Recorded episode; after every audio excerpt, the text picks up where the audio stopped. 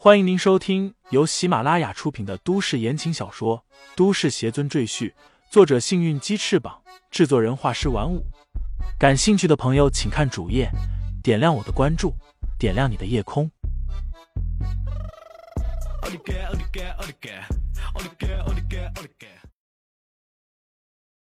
第二百七十九章，家主之位上。就听李振民说道：“二爷。”如果你在家中坐镇，由您来继承家主之位，我们这些李家后辈绝对没有任何意见。但您说让李承前来继承，我觉得这件事十分不妥。李家二爷和四大长老都看向李振民，李承前则一脸淡然，仿佛没有听见一样。你有什么想说的，可以当众提出来。李家二爷冷声说道：“家族成员有意见是可以提的。”毕竟他们有发言权。您刚才也说了，李承前和李承坤的事情，现在还有疑点，所以李承坤继承家主之位的资格才被取消。那么，我们也同样认为，李承前也不应该拥有这样的资格，因为他现在也无法证明，在五年前那件案件中，他本人就是清白的。大家说对不对？李振民的话顿时引来一群人的附和声。还有人在下面喊：“我们不能让一个满身疑点的家伙担任我们李家家主，他会把我们李家彻底毁掉。”没错，我们反对李承前继承家主之位。等老夫人醒过来，还有二少爷回来之后，把事情都搞清楚，再决定该由谁继承李家。对，李家二爷摆摆手，压下众人的声音，说道。关于李承前的事情，我可以为他做担保，他是清白的。而且，大少爷武功极高，我们李家也需要他这样的能人来保护我们的家业。李振民针锋相对说道：“我不相信李家大少爷的武功比我们保镖的身手还好，而且这是法治社会，我不相信有人还会像古代一样搞什么灭门惨案，巡捕也不是吃干饭的。”李家另一位长老站起来说道：“李振民，我知道你是拥护李成坤的，但是你也知道李成坤并没有什么经商才能，他成天在干什么？难道你们心里不清楚吗？让这样的人继承家业，才是李家最大的灾难。”李振民耸耸肩说道：“二长老说的没错，可谁又能证明李承前就有经商才能？”李成坤办不到的事情，他就能办到吗？我们不太相信。李振明，你是不是故意找事？现在李家群龙无首，如果不找个人出来，会出现什么后果？你心里应该很清楚。不要在这里捣乱，赶快下去！我们的家主继承大典马上就要开始了。另一位长老站起身。怒声呵斥李振民，李振民却冷哼一声，说道：“家族更换新家主，我们这些小辈也有投票权，虽然只有可怜的一票，如果数量很大的话，一样可以推翻你们上层的错误决定。”李振民说的不错，李家祖上为了保证公平公正，确实定下了这么一条规矩，但那是为了避免出现某些人独断专权的情况。没想到，现在却成了李承前继承家主之位的阻碍。你，你这家伙！李振民的话让这长老哑口无言。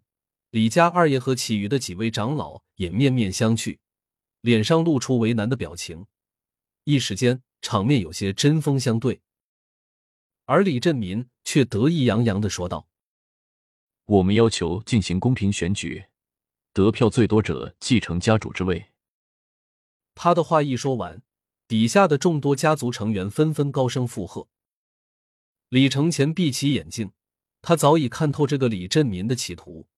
他其实就是想自己坐上家主之位，所以才和底下这些李家后辈们达成了协议，让这些人帮他登上家主之位，然后他会给这些人带来很多的利益和好处。所以李家这些后辈和小辈们。都积极响应李振民，坚决不让李承前继承家主之位。底下数百名李家后辈小辈们叫嚣着要举行公平选举。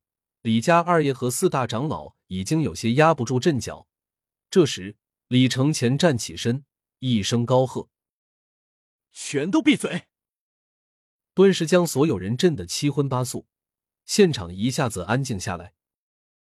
李承前冷声对李振民和其他李家小辈说道：“你们的阴谋诡计我早已看透。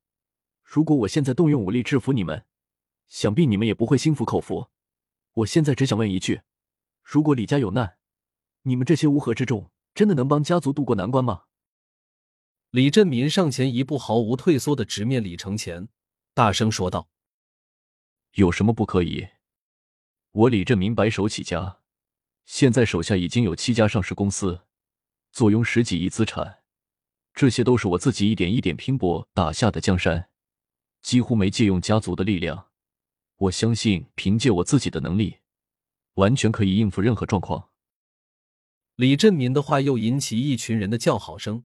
李振民挑衅般的看着李承前，眼中的含义很明显。我比你年纪大，阅历比你多。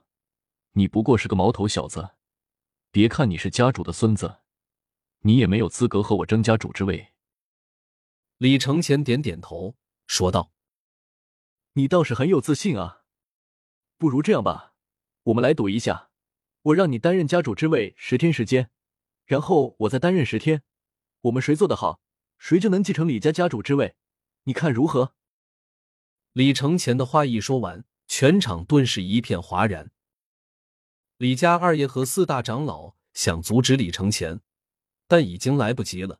说出去的话就像泼出去的水，根本收不回来。而李振民则面露喜色，他等的就是这句话。为了这一天，他苦熬了十几年，吃尽无数苦头。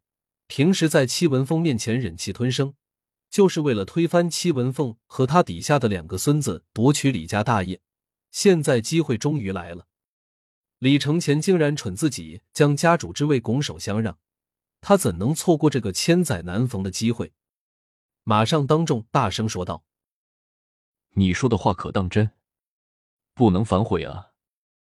我说的话自然当真。”李承前坦然说道：“只要这十天之内，你把李家管理的井井有条，我就把李家之位让给你。”李家二爷和四大长老面如死灰。他们很清楚，李承前虽然实力超强，但打架和经商是两回事。他们认为李承前在经商方面肯定是敌不过经验老道的李振民。李振民心中激动万分，但脸上的表情却是不动声色。他说道：“口说无凭，我们签合同吧。”说完，他挥挥手，找人下去将早已准备好的合同递上来。李振民签好字，将合同又递给了李承前。听众朋友们，本集已播讲完毕，欢迎订阅专辑，投喂月票支持我。你的微醺夜晚，有我的下集陪伴。